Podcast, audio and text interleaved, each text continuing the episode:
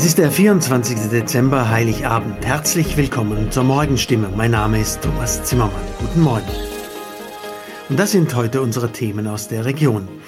Auch im Stadt- und Landkreis sind jetzt Auffrischungsimpfungen nach drei Monaten möglich. Schraubenhändler fürchten Anti-Dumping-Zölle der EU. Kirchen rufen zu Zusammenhalt auf. In der Region wurde bislang nur ein Omikron-Fall gemeldet. Er trat im Landkreis Heilbronn bei einem Mann Mitte 20 auf. Bislang wurde allerdings nur ein Bruchteil der Proben auf Varianten untersucht. In Heilbronn waren es rund 5 Prozent. Diese Tests sollen jetzt landesweit intensiviert werden. Unterdessen ist jetzt auch bei vielen Impfangeboten in der Region eine Auffrischungsimpfung gegen Covid bereits nach drei Monaten möglich.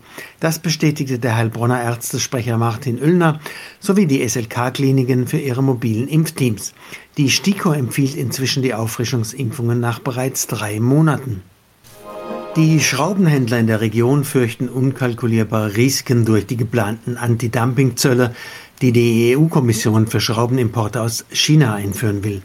So warnt die Adolf Wirth GmbH davor, dass dadurch die Beziehungen zu dem asiatischen Land in einer Phase von Lieferschwierigkeiten und Preiserhöhungen massiv gestört werden könnten. Betroffen wären von den Zöllen vor allem günstige Standardprodukte wie die klassische Stahlmutter, für die es in Europa so gut wie keine Produktion mehr gibt. Die Preise seien schon um 20 bis 30 Prozent nach oben gegangen. Der Fachverband des Schraubengroßhandels fürchtet Engpässe durch fehlende Befestigungsmaterialien auch bei anderen Produkten. Der evangelische Prälat von Heilbronn, Ralf Albrecht, sieht ein verändertes Weihnachtsverhalten durch Corona. Glühwein, Plätzchen und rot-weiße Kostüme in den Fußgängerzonen seien einer neuen Besinnlichkeit gewichen, so Albrecht.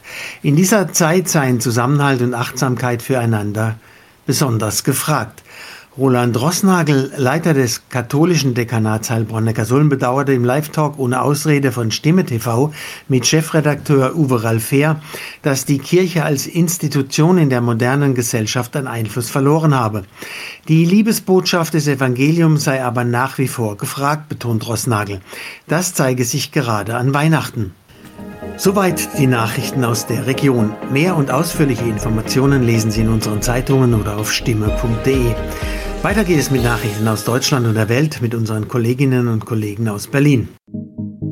Vielen Dank und einen schönen guten Morgen. Ich bin Benjamin Kloß und das sind heute unsere Themen aus Deutschland und der Welt.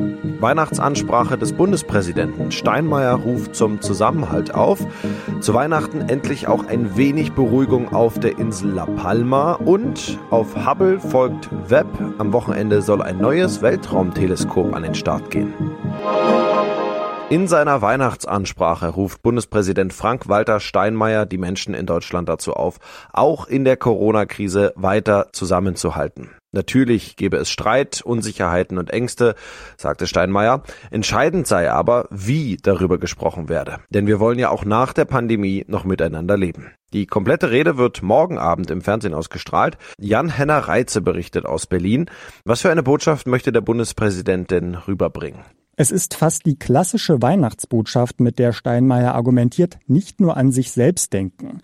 Es komme eben manchmal darauf an, sich selbst einzuschränken, um andere und deren Freiheit zu schützen, sagt Steinmeier. Einen echten Corona-Skeptiker wird er damit aber wohl kaum überzeugen können. Dass sich nach zwei Jahren Pandemie Entfremdung und auch offene Aggression breit machten, ist dem Bundespräsidenten bewusst. Es gelte den Schaden dadurch so gering wie möglich zu halten, denn wir müssten uns ja auch nach Corona noch in die Augen schauen können, so Steinmeier. Was sagt Steinmeier denn zum alles überschattenden Thema Corona? Die Pandemie wird uns und unseren Alltag noch länger beschäftigen. Davon ist Steinmeier überzeugt. Er sieht uns Corona mit Verweis auf die Impfung aber auch nicht machtlos ausgeliefert. Die Wissenschaft lerne immer mehr über das Virus dazu. Erkenntnisse könnten sich aber auch mal ändern und korrigiert werden. Indirekt verteidigt Steinmeier damit auch, dass die Politik eine Impfpflicht, die jetzt ja doch kommen soll, lange kategorisch ausgeschlossen hatte so eine Krise gemeinsam zu überstehen mit Streit, Protesten, aber eben auch gegenseitigem Respekt und Kompromissen hält Steinmeier übrigens auch mit Blick auf den Klimaschutz für eine Herausforderung, vor der wir stehen. Was waren noch weitere spannende Themen aus der Ansprache? Vor allem dankt Steinmeier allen, die sich ehrenamtlich engagieren, insbesondere denjenigen, die nach der Flut im Sommer in Rheinland-Pfalz und Nordrhein-Westfalen den Betroffenen dort geholfen haben. Sorgen macht er sich wegen der Lage in Osteuropa, wo ja ein russischer Einmarsch in die Ukraine befürchtet wird. Ja, und ganz unpolitisch ist die Ansprache dann doch nicht. Steinmeier ist ja als Bundespräsident eigentlich neutral, aber eben auch in der SPD und er verbindet mit der neuen Ampel-Bundesregierung die Hoffnung auf Veränderungen zum Positiven. Die Kanareninsel La Palma war in den vergangenen Wochen im absoluten Ausnahmezustand. Ein Vulkanausbruch hat fast 3000 Gebäude zerstört. Jetzt stößt der Vulkan nur noch Gase, aber keine Lava mehr aus. Können die Bewohner zu Weihnachten also endlich mehr zur Ruhe kommen? Julia Macher berichtet für uns aus Spanien. Haben die Bewohner von La Palma überhaupt den Kopf frei für besinnliche Stunden oder dreht sich immer noch alles um die große Frage, was macht der Berg? Also plötzlich vergessen können die Inselbewohner den Vulkanausbruch, der sie fast 100 Tage in Atem gehalten hat, nicht. Häuser und Straßen sind teils noch unter Asche oder Lavabergen begraben und viele blicken bang auf die Rauchwolken, die über die Gipfel ziehen.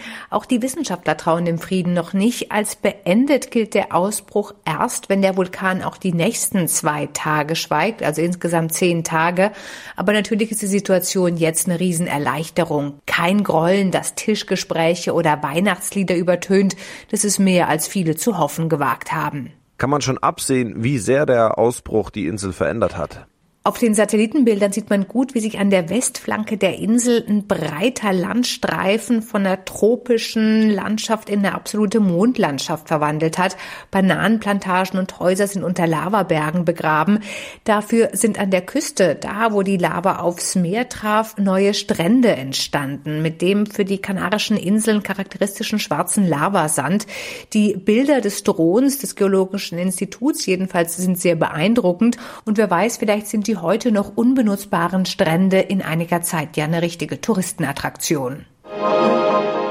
Das Hubble Weltraumteleskop liefert der Menschheit seit mehr als 30 Jahren spektakuläre Bilder aus dem Weltall und viele bahnbrechende Erkenntnisse. Jetzt, also morgen, soll sein Nachfolger ins All starten, das James Webb Teleskop. Ein Gemeinschaftsprojekt der Weltraumbehörden Europas, der USA und Kanadas soll in Regionen schauen, die Hubble nicht sehen kann. Und es könnte entscheidende Hinweise über Leben auf fernen Exoplaneten liefern. Ronny Thorau berichtet.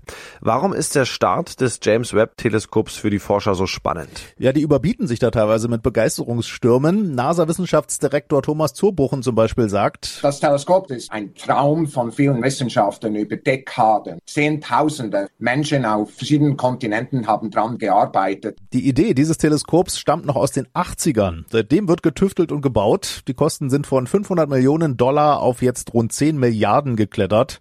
Das wohl teuerste unbemannte Raumfahrtprojekt der Menschheit heißt es. Der Start hat sich immer wieder verzögert, aber nun ist es soweit. Warum? Der Aufwand. Was kann das neue Teleskop, was zum Beispiel sein Vorgänger nicht kann? Das Hubble Weltraumteleskop, das ist ja noch im All im Dienst. Ja, der wesentliche Unterschied ist der untersuchte Lichtbereich. Hubble beobachtet den optischen und ultravioletten Bereich. James Webb dagegen kann infrarote Wärmestrahlung untersuchen. ESA-Wissenschaftlerin Nora Lützgendorf. Man sieht das sehr gut hier am Orionnebel. Man sieht die Sterne nicht, die sich in diesem Nebel verstecken. Und mit Infrarotlicht kann man wirklich in diese Wolken hineinschauen. Ja, und das Ganze macht das Webb-Teleskop mit so hoher Empfindlichkeit, dass es zum Beispiel von hier auf der Erde auf dem Mond eine Biene aufspüren oder die Glut einer Pfeife beobachten könnte. Und es geht ja auch um die Suche nach Leben. Ja, neben dem Blick in die ganz frühe Zeit des Universums nach dem Urknall erlaubt James Webb auch die Untersuchung von Exoplaneten von möglichen zweiten Erden. Und zwar kann man da nun bald viel genauer schauen, woraus die Atmosphäre eines fernen Exoplaneten besteht. So die Astrophysikerin Nora Lützgendorf. Dann können wir nach Lebensbausteinen suchen wie Kohlenstoff, Stickstoff, Sauerstoff und Wasserwolken. Bisher hieß es da oft von den Forschern, wir haben einen potenziell lebensfreundlichen Exoplaneten gefunden, aber wir wissen nicht so viel über ihn. Das soll jetzt das James Webb Teleskop ändern. Die Mission hat aber auch Risiken. Welche genau sind das? Ja, das James Webb Teleskop wird nicht wie Hubble im Erdorbit stationiert, sondern 1,5 Millionen Kilometer entfernt, also so viermal so weit weg wie der Mond. ESA-Wissenschaftsdirektor Günther Hasinger. Viele Dinge kann man da draußen nicht mehr präparieren. Das heißt also, wir sind wirklich darauf angewiesen, dass Einzelfehler, die zum, zum Tode der gesamten Mission führen, dass wir eben keine Single-Point-Failures haben. Ja, und es könnte schon so einiges schief gehen. Zum Beispiel müssen Spiegel und Sonnenschutz des Teleskops erst aufwendigst entfaltet werden.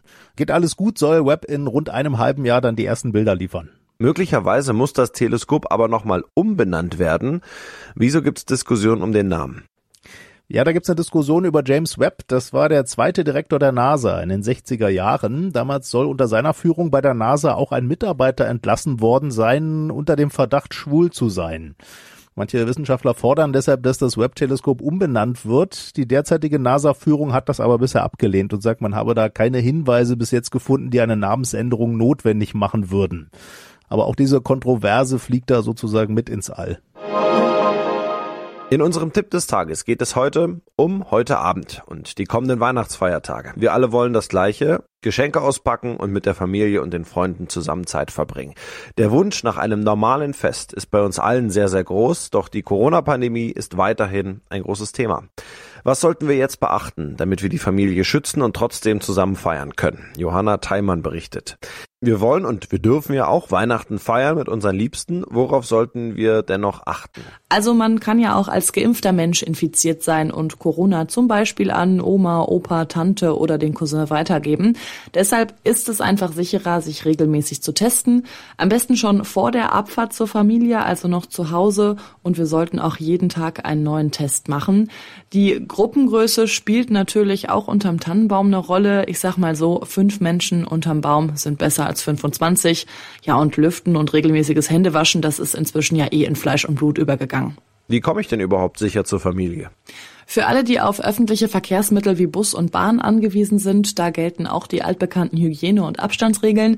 Es haben in diesem Jahr wieder deutlich mehr Leute Zugtickets gebucht als im letzten Jahr und deshalb werden laut Deutsche Bahn auch mehr Züge eingesetzt.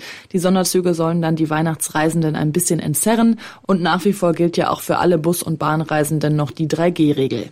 Wenn die Familie zusammensitzt, dann lässt sich das Thema Corona manchmal schlecht vermeiden. Was tut man da am besten?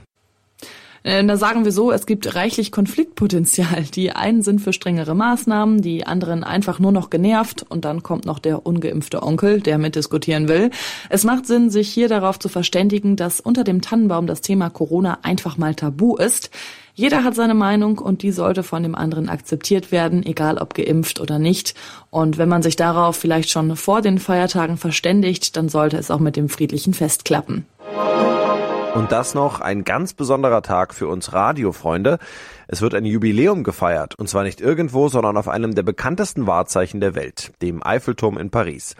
Dass der bis heute steht, verdankt er nämlich unter anderem auch dem Radio. Heute, an diesem Freitag, vor 100 Jahren, wurde von dort die erste öffentliche Radiosendung ausgestrahlt. Dorothea Finkbeiner berichtet aus Paris. Worum ging es in der ersten Radiosendung überhaupt? Also es hat alles ganz bescheiden begonnen mit einer nur halbstündigen Sendung mit kurzen Nachrichten und Wetterbericht. Später kam dann noch Musik dazu. Alles damals noch live ins Mikrofon gesungen und gespielt in einem Ministudio unten an einem der Standbeine des Eiffelturms und so unglaublich das ist, ohne die Radioübertragung würde es den Eiffelturm gar nicht mehr geben.